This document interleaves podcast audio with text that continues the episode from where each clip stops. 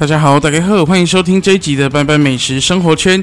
这一集邀请了非常大的来宾，为什么呢？每到周末呢，我们都会想要到戏院去看电影。虽然疫情的关系，但是还是希望大家可以重新回到啊戏院里面去欣赏呃非常精彩的电影作品。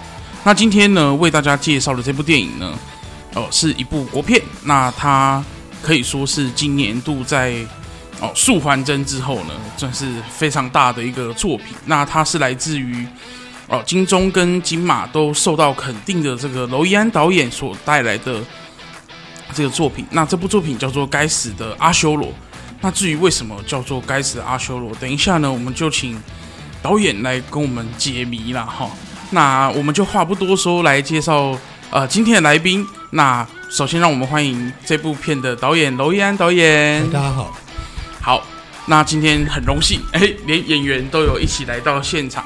那他是饰演在这个电影里面的一个公务员的角色。那因为这一集还是希望大家可以在不爆雷的情况可以进场来支持，啊，哈，所以我们就不爆他在里面到底 发生了什么事了哈。那我们来欢迎浩哲。嗨，大家好，我是演员赖浩哲。好，小千哈想要。昨天看完的时候，其实在分为三章来进行。那第一章跟第二章对我来讲是非常震撼人心的，因为他在整个剧情的走向跟后来的发展都让人觉得稍微比较沉重一点。那我就是属于这种比较喜欢黑暗派的这个剧情。那跟导演的上一部电影作品，也就是《失控谎言》，最后的这个结局也是充满了遐想跟黑暗。那当然，呃，在剧本的创作发想是因为什么样的社会事件吗？或者是说，呃，有很多个社会事件一起去组成这个剧本？嗯，OK，其实一开始是看到啊，胡木琴一个记者，他有一系列的啊关于随机杀人事件的报道。对，那呃，我也没有真的改编什么个别的事件，或者是。改编自这个报道，而是我是透过这个报道，我看到一个不一样的观点的可能性，然后呃，我也试着想要透过我的电影，然后来传达一个比较看这这个事情不一样的观点，这样。嗯，那呃，在剧情里面其实有包含，不管是无差别杀人，或者是说在各种呃父母之间跟。呃，小孩之间的相处关系，或者是说在爱情，包含里面有提到了，呃，同志的爱情跟呃这个异性不被祝福的这个爱情。那在整个剧情的设计上是哦、呃，有什么样的巧思吗？哦，那，其实刚刚你提到好像很多很多个不一样的元素，也包括其实后面你没有提到还有。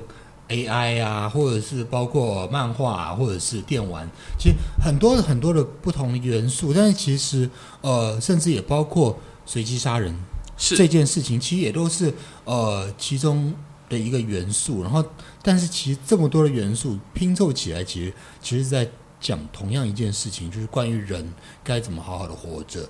对，那嗯，当然我们是最大。第一个第一个看到的可能就是那个随机杀人事件，是但是我我会透过这个随机杀人事件，更想要看到后面的关于人他该要怎么好好的活着，或者是关于人的呃人的价值或者是人的选择这样子的议题。对，那我是想要透过这个比较蛮有趣，我自己是觉得蛮有趣的一个故事，然后一些呃这个结构，然后让观众看到。人的不不同的可能性，这样子。嗯，对啊，其实，在观影的过程中，从一开始的开场戏就非常的震撼人心了。那一直到后来，我们慢慢的去抽丝剥茧，去看到，哎，在这个画面背后，原来有这么这么多的原因而引起这样的事件，也跟我想今天我们录音的这天高雄或者是说全台湾，其实也发生了一个很大的事情，就是停电了。听说导演今天到呃其他的场合，其实也爬了不少楼梯哦。啊，对啊，对啊，跑去义大，然后结果跟我们说，呃，他们的教室门禁开不开，所以只好改到十一楼，然后又没有电梯，所以我们要从呃底下先爬大概四层楼高的那个阶梯到到一楼，然后再从一楼继续爬到十一楼。你总共爬了十五层这样。我想两位也因为今天的行程的话，好像健身一样啊。对啊，就是想说来高雄减肥、减肥、有氧，直接带回带来高雄一起做。而且我觉得最有趣的是，今天我们第一个通告就是已经发生停电这件事情。对，然后我们竟然在一个很舒服的空间啦，还是在录，但是我们在仓库录一个不 广播节目，觉得这真是我人生经验第一次的遭遇，蛮有趣的。而且像今天也呼应到导演刚刚提到说，人到底活着的意义是什么？然后其实今天有很大的一个印证啊，哈，就是说我们在哎，好像就是突然少了一个大家都需要的一个能源的时候，突然你会开始发想说，哎，你到底是负面的去想这件事情，还是正面的去想这件事情？那不管是感情，或是工作，或是亲情，我想也都会遇到这样子的问题。那突然这件事情，因为一个环境的因素，好像突然全部都不一样了。嗯，好像我们在看这部电影，在哦第二幕跟第三幕，只是转了一个念头，诶，整个事情就发展的很大的不同。诶，那也造就了是说，在观影的过程中，你会觉得，诶，第一幕好像是在把这个故事的脉络的全貌，好像你用上帝视角来看这个东西，然后。到第二幕、第三幕的时候，采用不同的角度再去看这件事情的时候，会发现哇，原来这是一个你从第一幕看到第三幕，你可以可以同时从三个不一样的角度看这件事情。那也跟每个人活着有关系。当然，我们要回到呃电影的本身，在选角的过程中，这个詹文跟这个阿星的这个选择上，是一开始就锁定了黄圣球嘛，因为他之前在。谁先爱上他的有很精湛的一个呃内敛的一个表演，那在这部片里面其实也是扮演了一个好像表情不是太丰富，但是内心却很澎湃的一个角色。当然，呃，阿星这个角色后来是呃入围金马奖最佳新演员的潘刚大。那他们一开始就被定在这两个角色上吗？呃，其实也没有，就是张文一开始呃，我第一次碰到他，我就决定要用他。但是原本是把他放在阿星这个角色，是另外一个角色。然后，嗯，后来张文这个角色其实悬缺很久，然后那个 casting 就一直在那边卢我说：“啊，你见一下潘刚大。”我说：“不要，不要。”他的那个长相就是跟我原来想象不太一样，就是他比较立体，他的长相比较立体，然后算是蛮帅的，有点像刘德华那种帅。对，但是嗯，比较感觉外放。就是这个人的那个个性会感觉，因为他的外外表会感觉外放，所以所以我一直觉得不太适合吧。然后呃，后来我熬不过哈，还是见了，我才发现他的戏真的很好。然后所以我就要开始在想说，那他怎么办？嗯，他我还是要用他吗？然后后来做了一个决定，我把他的角色跟那个呃球球胜球的角色互调。然后让他放在那个阿星的角色，然后让那个阿星的那个角色改他依照潘刚大哈的那个外表给我的感觉，我改造他，改造改造成一个完全不一样的阿星。然后呃透透过我看到到他那种比较呃鲜明，然后比较我那时候我跟美术形形容就是他是黄色的，他是非常。非常呃外向的，非常阳光的，对，很强烈、很阳光的一个一个一个一个人格特质，我把它放到他这个角色身上，然后整个改造成相对的张文就是一个比较蓝色、比较阴郁、比较比较压抑的一个角色，对，然后让他们这两个人可以做出一个不同的反差，这样子。嗯，他们两个在这个可以小小小小提到，就是说他们在第二幕的这个对戏，其实是有非常多的发挥。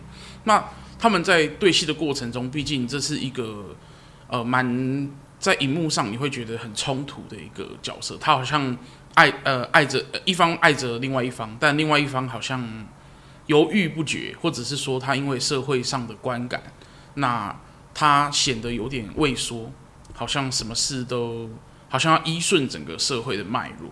那这个是在我想在现在的社会里面，就算同婚已经是合法的一个阶段，但社会整个氛围好像还没有这么可以接受整个这样子的感觉哦。呃，其实我那时候设定设定，其实。张文明明知道，但是他也就，嗯，但他其实我我们的设定其实是他比较不是呃同志，他比较是异性恋的，对。那但是他对于那个阿星喜欢他，他也知道，然后但是就是其实彼此都没有说说透这样子的一个状况。那其实也是很多同志会有的挣扎的，对，遇到的挣扎就是。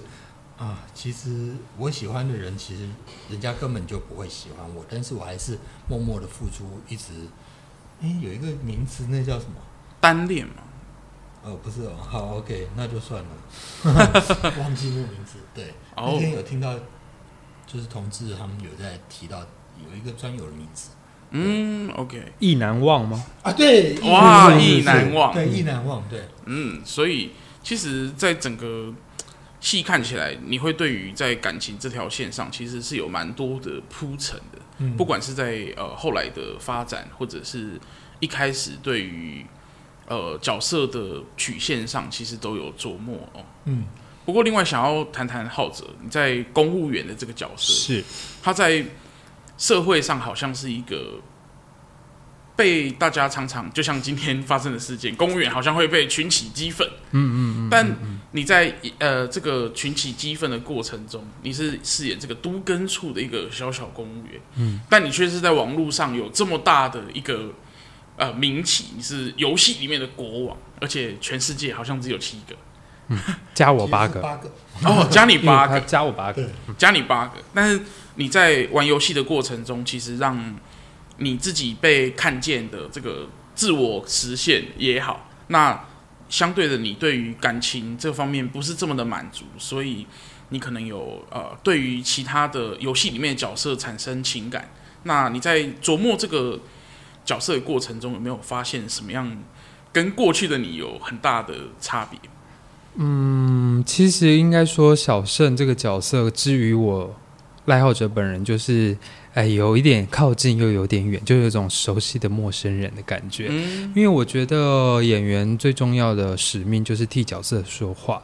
那这个角色很多选择其实是我演员本人是不会做的，像是如果呃佩嘉饰演的 Vita 就是我的准准准准老婆，我们即将迈入下一个婚姻阶段，就是我们将迎娶彼此，呃，就是她要嫁给我这样，但最后。呃，没有发生这件事情，因为他在大家可以从预告中可以看到，他也是彪骂了我一连串的脏话，而且而且那一段真的是一个整整个戏里面张力算是最大的。对对对对对对对，所以在那个时候你会发现一个感情看似很稳固的一个呃两个人之间的关系，在那一刻已经面临一个崩毁的状态。所以我本人如果碰到这种。感情状态，或者是跟朋友之间相处，也是一个感情状态。就是我不舒服的地方，我一定会讲出来。对，但是像小胜的话，这个公务员其实也蛮蛮呼应到很多很多我周遭或者我观察的人，其实很多人不会表达自己的感受，他很多心情不好或是一些委屈，他都只能往肚里肚子里吞。而且像现在这么多那个资讯爆炸的时代，很多人已经开始失去了呃人与人互动的之间的关系，尤其是疫情之后，是你好像就只能选择一个说话的出口，可能就投射到媒体上面，就可能自媒体啊，或者是网络上面，所以很多事情你你反而人人跟人见面，你根本不知道他在想什么，你反而要透过另一个面相才能看出他到底在。他在心里在想些什么。而且我觉得最有趣的是，导演在每个角色里头都有放一些他对社会上面的关怀，像是我的角色就是关于度跟处这件事情。虽然琢磨在这个篇幅上面不是我的功能，因为还有梅大记者，就是梅俊，就是莫子一先生演的戏。呃，他的角色担任的任务在这里。那我主要在做的就是如何去跟呃社会上的人产生共鸣，就是如何去交代，如何去反映，如何去证明，就是人与人感情互互动的产现在产下的样态。嗯，那你在我想第一幕很震撼的这个手机画面拍摄的这个场景里面，就是台北很著名的宁夏夜市。对。它是一个超多人逛的一个地方，你们当时是花了多少时间？必须要在时间压力下把它拍完。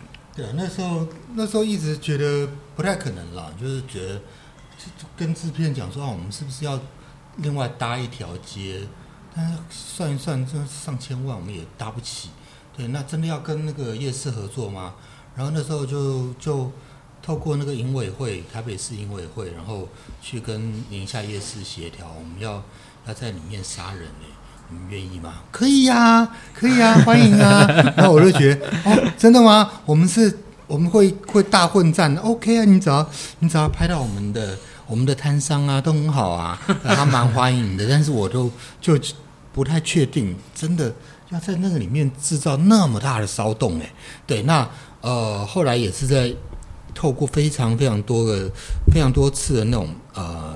呃，模拟啊，然后、呃、对对，然后所有的所有的敬畏，我们也都要要事先先规划清楚，然后受害者一号、二号、三号、四号，他们各自的位置，走位，他们走位，然后要在在哪里跌倒，这些我们都都要算得很清楚，然后才有办法在我们那时候是就每天就是只能在十一点到十二点这一个钟头之内拍摄那种大混战的那种戏码。对，因为那种戏其实真的只能在人很少的时候才能够做的。对，嗯，而且我发现这跟演员之间的默契也有很大的关系啦。哈，那片中其实除了浩哲跟圣球两个主要的角色之外，其实还有包含啊、莫子仪先生，然后黄佩嘉。那他过去也都是导演，已经在其他作品有合作过。不管诶，浩哲其实也是在四楼的天堂。就有跟导演在编剧上有一些合作，那这是这是在特别邀请他们回来客串这些角色，是有什么样的原因吗？嗯、其实我觉得是安全感呢，就是就是你知道他可以给你什么，然后嗯，就像佩嘉，就是他在我前作那个台北歌手里面，他一人分饰四角，对，那他可能在。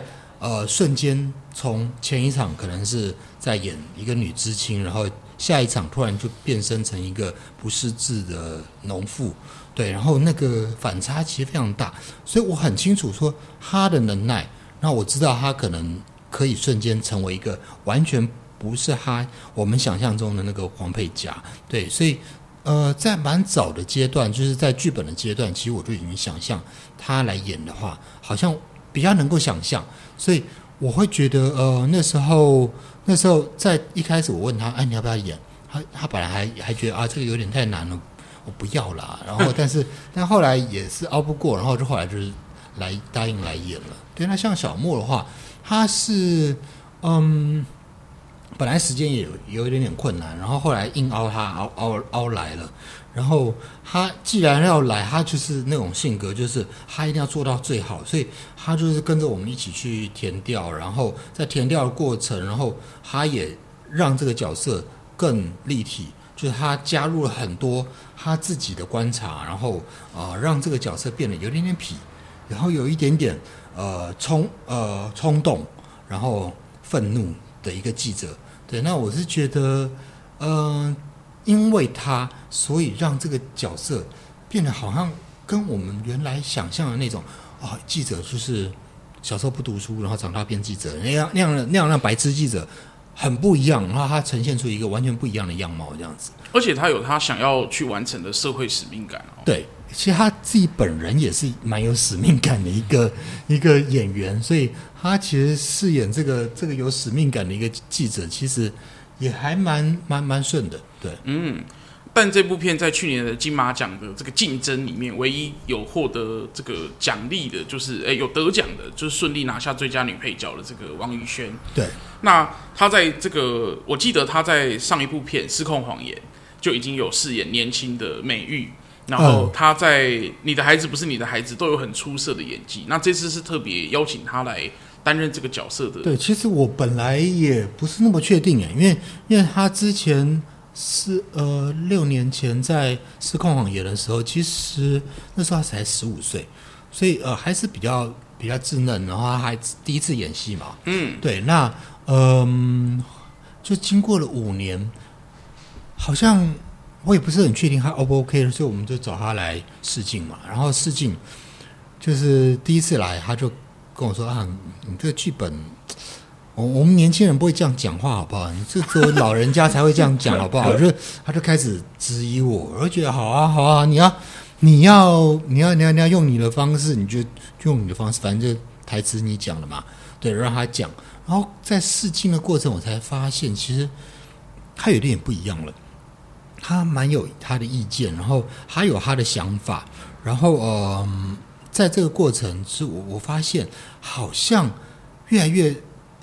长得越来越像我想象中的这个这个角色，所以后来就找他演嘛。然后后来就是在在呃，真的片场，就是我就发现他真的变了一个人了，就是他懂得嗯思考说这个角色可以可以有什么不一样的样貌。对，那就就像我们里面有一有一场蛮蛮蛮有名的一场戏，大家可以看得到那个预告都会，就是呃他被妈妈砸酒瓶，嗯，对，然后。呃，原来的剧本设定就是，你刚才做什么？你跟那些烂人我们不一样，就是很狰狞，还是很狰狞、很很凶狠的一个一个讲法。然后，呃，那时候我也 OK 了。然后接下来他他就说我可不可以再试一种不一样的？他给我给我完全不一样的一个尝试，就是你刚才在做什么？跟那些烂人有什么不一样？就是一种比较怨恨的，对，带着带着怨恨，也带着有一点点哀伤的情绪。在讲完的那一刻，我可以看到他那个眼眶已经泛泪，但是他又强忍住，又隔了一段时间，他才转身离开。对，那个时候我就会觉得，在 monitor 前面，我看了很感动，头皮发麻，就觉得哇，他整个成为那个人了，然后他让这个角色不是只有冲。他更多的是，呃，他对于妈妈其实还是爱着的。然后那个相爱相杀的那个厚度，我觉得他他已经抓到了，他真正成为一个演员了。对，那时候那时候是真的觉得有一点点啊，小女孩长大的那种感觉。嗯，不过回到浩哲，浩哲跟佩嘉在对这个感情过程中有没有没有剪进这个正片的一些漏网镜头？比如说，哎，其实你有跟他有一些。亲密的人与人的连接嘛？哇哇！还是说，哎、欸，这个呃，两位其实都是在这种比较保持距离的这种，因为刚有提到说，在正片里面，其实你们后来是没有这个结尾结尾。对，那其实，在发展的过程中，没有这种什么热恋期的这个镜头，其实是没有剪进来的。哦，其实我们拿到剧本的时候，在剧本设定上面就是。已经被设定好，他们就是即将步入婚礼这件事情，所以其实前面的没有暗呃那个暗场戏，其实也没有交代。但是我们两个人，我觉得很有趣的是，我跟佩佳是在这一次终于合作到，但是在大学的时候我们是互相认识的，因为他是舞蹈系的，然后我是戏剧系的，所以从那个时候就其实就也知道这个这个学姐，然后我们也一直没有机会。合作到，然后一直到这一次，就是要演一个就是假面夫妻这样。然后我们，所以其实我们的互动上面，其实就是在进片场的时候，工作的时候一拍即合。所以我们可以很快速的，因为我们之前私底下就是有就是有认识、熟识、有出去玩啊，所以默契也不错。所以我们在拍片的时候，这些前面要调整就是。调整我们之间的爱意这件事情是完全没有问题的，是因为我们已经熟到一个程度，所以我们进去拍摄的时候就很快速的就可以对上我们两个人的频率。但是我们当然有涉及到，就是都要没有剪进去的东西，像是。我跟他其实有拟拟过一个，就是我们结婚之后要做的什么事情，梦想要做什么啊，开咖啡厅啊这些东西，包括我怎么让他对我爸大骂这件事情，就是我在手机里跟他提分手这件事情，剧情也没有提到，所以但是这些都是满足我们角色要要完成的前期工作。嗯，不过在。整个剧情的安排上，其实有很多的部分是你在打游戏这个区块，嗯、但当然这部片也有跟真实的游戏来做一些结合。那这个其实是在台湾拍片的过程中，其实没有太多这样子的一个琢磨。当然都是可能你会发现它只是一个置入或者是一个哦看板。那这一次是直接把这个游戏带到整个剧情的走向。那导演在这个。这个网络游戏或者是说直播实况，是不是有做一些调查？那里面也有很多就是键盘乡民的这些出现。那对于这样的一个网络文化，有没有什么样的看法？嗯、其实我自己也不是呃有在打电动的那种。对，那嗯、很多也都是在边写，然后边做填调，然后边去了解。然后后来我们也有跟那个。浩哲一起去一个实况直播组，我们去观察他的一些动作，还有他的语言，对。然后我们那时候，你你要不要说一下那时候你看的看到的，你感觉有什么？哦，我们实体去参访的参访的那个做角色脸谱的对象就是金旋风实况组，谢谢他，很很大方哎。然后就那一天直播的时候，就把我们。把我们想看到的东西就一览无遗的展现给我们看。他其实就是在实况实况正在进行的时候，他其实就是很展现他个人的风格。所以他想讲话的时候，他想骂脏话的时候，就或是他花多少钱去抽东西的时候，他的情绪、他的反应是直接暴露给你们看的。所以其实你就会知道，实况主其实他是有个人魅力的。他能可以可以成为 KOL 是有他一定的呃过程，是因为他可以看到一个人。他是一个很真实的人，所以在做这角色功课的时候，除了你要很会、很会玩游戏之外，当然你不会玩游戏也是另一种粉丝喜欢的样子，就是、嗯、对，所以其实就是展现你个人魅力的时刻，对。而且里面也也有你跟这位呃，就是王宇轩所饰演的玲玲嘛，哈，其实有一些网络爱恋的这个区块，嗯，那其实呃，在你们其实，在电影里面是同一个画面。但我相信在拍摄的时候，应该不是在同一个画面里面。那你是怎么样？有点像是凭空想象的一个、嗯、一个场景里面，你是怎么样去表达这样子的情感？我都说我的对手演员是一台电脑了，因为就像你说的，我们在电脑荧幕啊，我们在大荧幕上面看到的是，虽然两个画面是可以衔接在一起，但是我其实正在面对的就是一个非常冷漠、非常科冷的一个科技冷漠的一个荧幕，就是方方正正黑色的，没有东西，所以我要怎么想象？其实就是透过。透过台词的丢接，我我丢出去台词，问他说：“你还想怎么样？”其实透过这种这种台词的丢接，你就可以去想象别人会怎么回应你这个台词。当然，有一件事情，还有就是扮演网络上面跟我对话的是另一位演员，叫 Hannah，right？嗯，林心宇，林心宇，对，他在跟我在对戏的时候，他虽然在同一个场域，但我还是可以听到他丢台词。所以他的声音回馈到我耳朵听到的时候，就会觉得哦，很酥麻，很酥麻。嗯，还是有那样子的感觉的。是是是是是是，有点像是我们在当时看一部洋片，就是《云端情人》的时候，他的那个、哦、他的那个呃系统告诉他说：“哎，你今天好吗？你今天是 晚上睡觉了吗？你今天睡得好吗？”这样子的问候啊。对对对对对对，所以就就是五感五感被打。被关起来的时候，你你的某一个感感官打开之后，它就会充满你的想象。而那一次，我就是被锁定眼睛这件事情，鼻子味道都没有，只有耳朵的时候，所以像那个星宇，只要发出可爱的声音，就会勾动我的欲火。这样子。嗯。嗯，不过我想要问问导演说，在社会上，其实在，在呃剧中也有提到说，哎，一命偿一命的这种看法。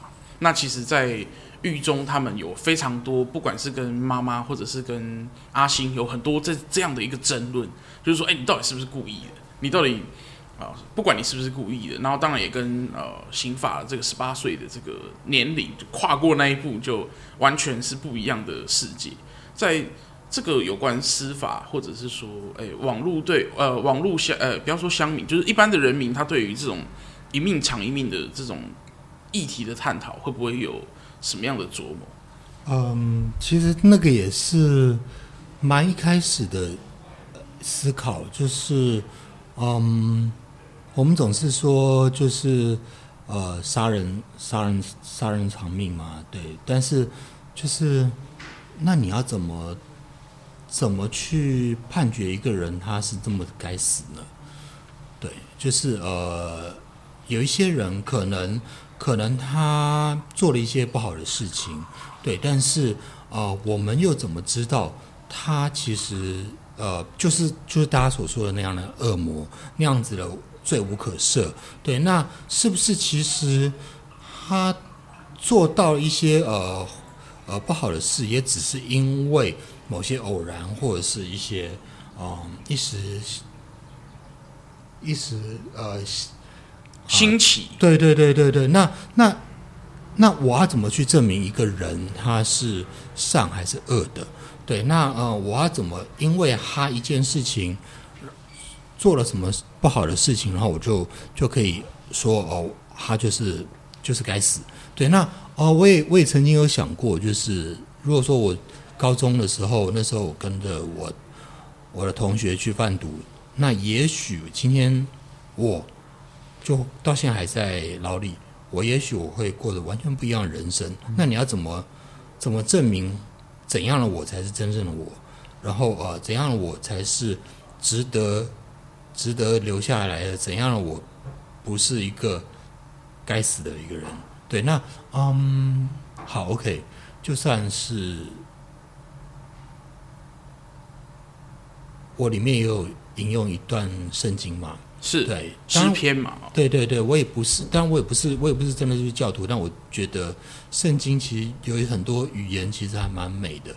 对，那那时候就是记得有一段就是在讲。就是一个妇人被抓了，抓了去说，呃，他通奸，然后呃，要要依法，就是呃，大家用石头把他砸死，砸死，对，然后呃，这个时候耶稣也就是说了，就是你们之中谁没有罪，你就拿这个石头砸他吧，对，然后众人就听了这话，就一一就退开，因为谁没有罪？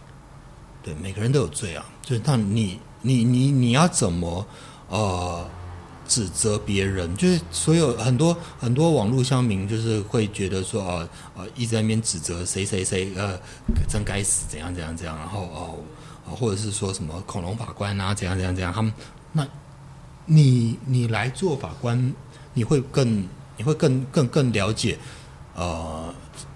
就是前前对对对对对对前因后果，或者是说，嗯，只是，或者是说，我们的司法就只是要变成是一个呃，因为因为我我我作为一个被害者，我当然我被害者，我一定不会原谅你这个人，然后我一定会希望你该该死。我也如果我做做一个被害者，我也是这样子，对。但是，嗯，法律不是这样子执行的，法律是是其实还是。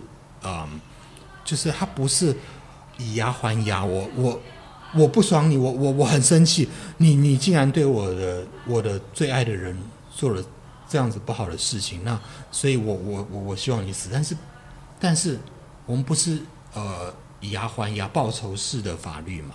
对，那对对我来说，也许人的嗯，在我们是不是其实可以再更。啊，宽容一点点看待这些人，那对，好像讲一讲，变成好像很像司法影展的回应了，对对，变成我好像在在在在讲一些，但他其实没有要替替任何人说话，只是想说。当就是回应那个键盘侠这件事情，到底是符合谁的期待，符合谁的法律，符合谁的认知？其实每一个人都有选择，上面善跟恶，人人是没有办法直接被定义的。对，嗯，因为我想在黄圣球这个主角的这个角色里面，其实他也有很多在内心也好，在外显也好，他在犹豫不决，他自己到底，而且他还是一个十八岁即将满十八岁的青年，那他可能会比成年人有更多这样子的遐想，或者是说，他也会犹豫自己到底为什么而活，那所以他才去选择做这样子的一个事情，好像告诉世界说，哎，我有活着这样。嗯，但其实他在过去的这十八年里面，他好像只能发发脸书、抱抱怨。然后爸爸叫他做什么，他就做什么。不过我也很好奇，在这个有点微微暴雷，如果你还没有看，就不要往下听，或者是关掉，快关掉，或者是先去看，先去戏院看，还好了，没什么暴雷。在在第二幕跟第三幕里面，其实爸爸这个角色在第三幕就消失了。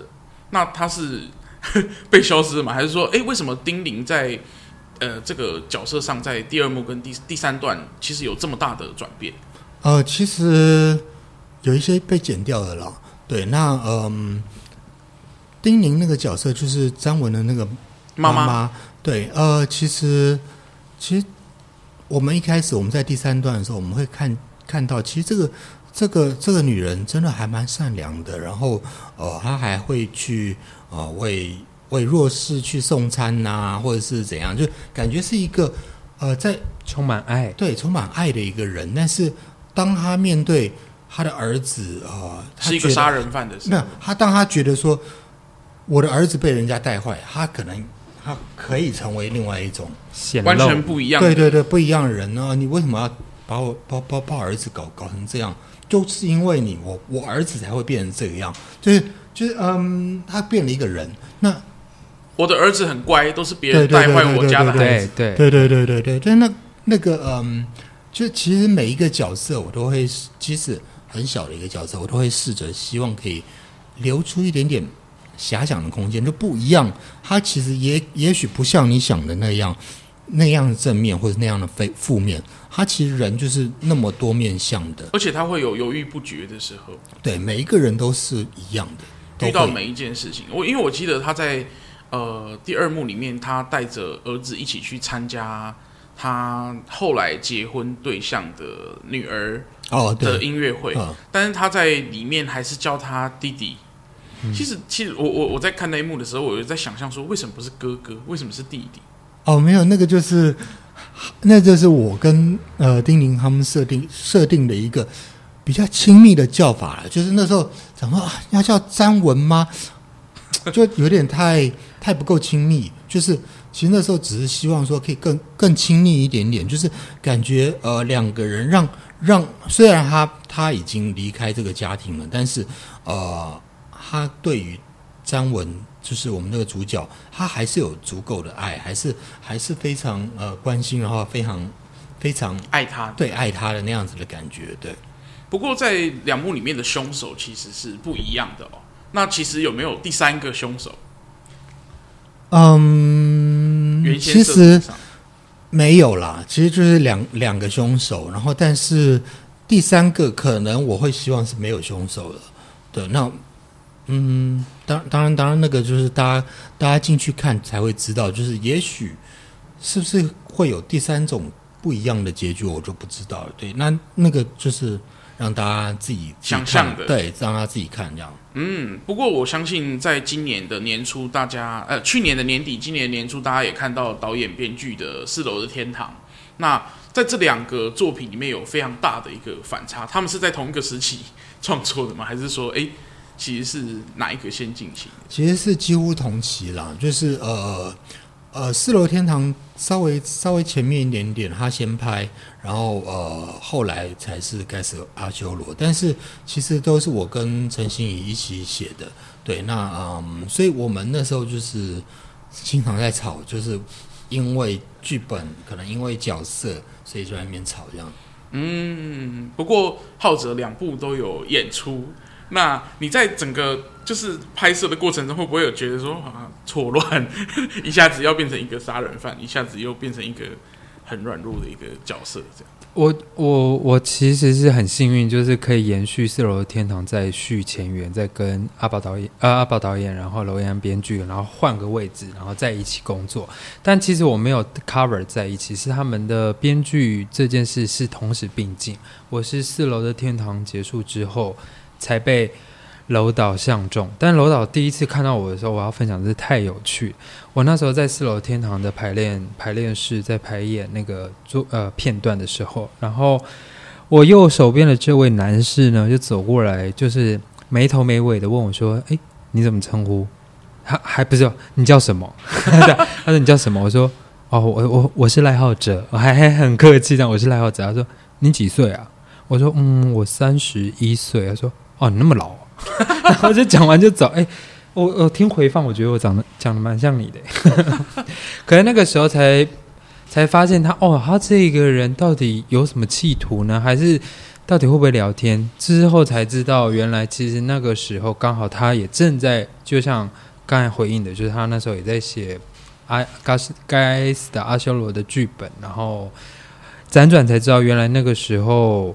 他也在预物物色角色中，而我刚好是他想象之一，所以他就来向前攀谈，然后也才有机会让他找我去面试。其实不是之一了，唯一耶。好啦，OK，好哦。不过呢，提到这部片的片名叫《该死的阿修罗》，其实它是印度神话里面的这个生气的这个代表，怎么会想到用这个片名来？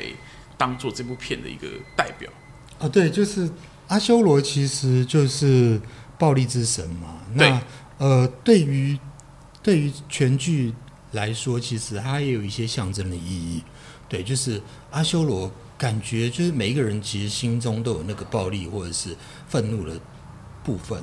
对，那到底谁该死？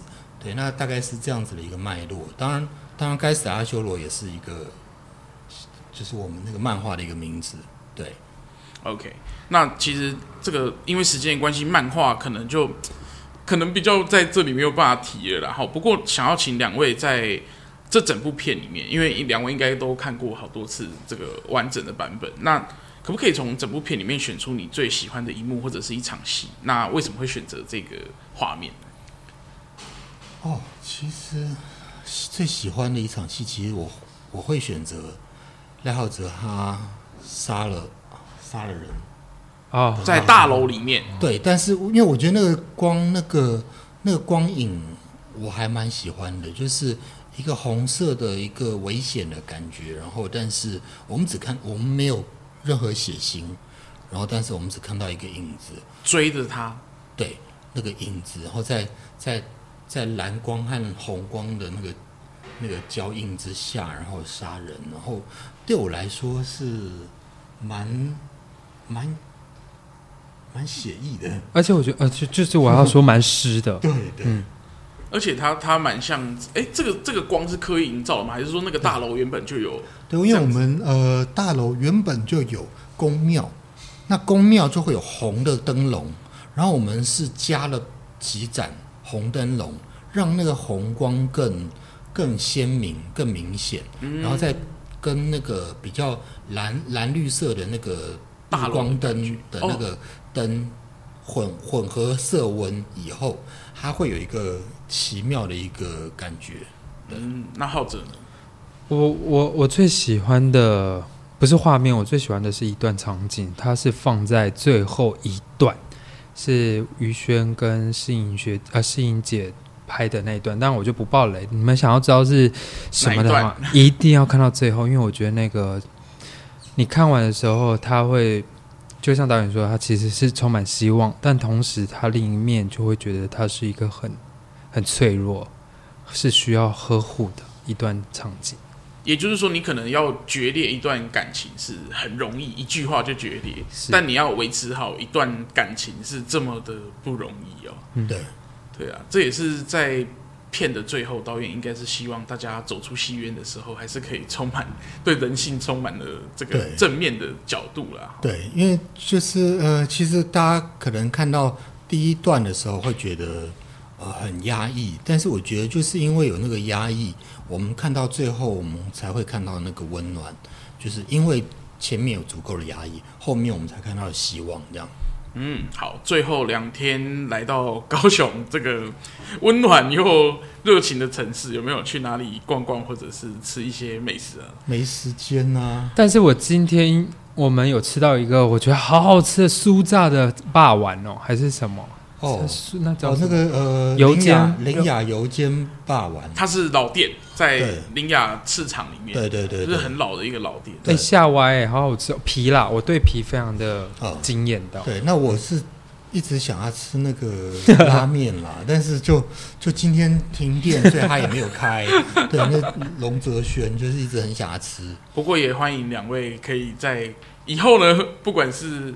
再再到高雄来拍片，哎、欸，我想应该可以吃好几天。对对对对对。对啊，也欢迎呃，可以大呃带着更多的作品来到呃戏院，或者是说来到高雄这个场景来跟大家见面。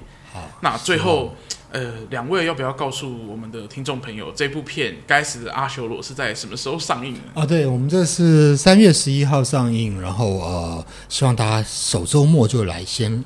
抢先来看，因为我觉得这部片它不是一个呃适合在电脑里面看的，因为其实我们的光光影其实呃真的是需要在大荧幕你才可以看得到那个细致的地方。然后另外就是声音，其实我们的声音设计非常细腻，就是我们有很多呃透过，对，透过五点一的声道，非常多的呃方向性，然后让你看到在在里面。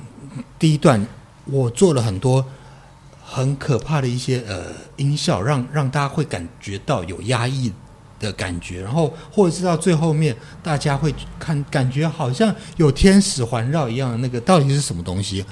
必须要进戏院看，那个是可能在一般大大家的电脑或者电视上面呈现不出来的效果。嗯，而且这部片我相信在首周，希望大家都可以进场去支持。那我相信这一次在呃该死的阿修罗的粉丝专业上面已经有预售票的这个贩卖，而且我昨天有看到那个预售票长的样子，真的是非常的漂亮，而且它有八个版本的这个这个还可以把它撕下来当书签。对对对对，我们六有六六款不同的演员，他们各自的呃为他们对为他们专属的一个角色的一个海呃预售票预售票对。嗯然后那个预售票，我们这样撕下来，还可以当书签，真的很值得收藏，大家买起来，买起来，刷起来。OK，今天也谢谢呃罗导演跟浩哲来到班班美食生活圈。那今天我们录音的这个场地其实是临时搭建，呃，我们也很感谢咖啡主义这个咖啡厅在高雄的渤海街，很谢谢他们提供今天晚上临时搭建的一个场地。那大家有空也可以到这里来喝咖啡，吃肉桂卷。那如果你喜欢呃这一集的节目的话，也欢迎把《该死的阿修罗》跟《斑斑美食生活圈》推广给你所有的朋友。那这一集的节目就很感谢娄导演跟浩哲，谢谢大家，谢谢，拜拜，拜拜。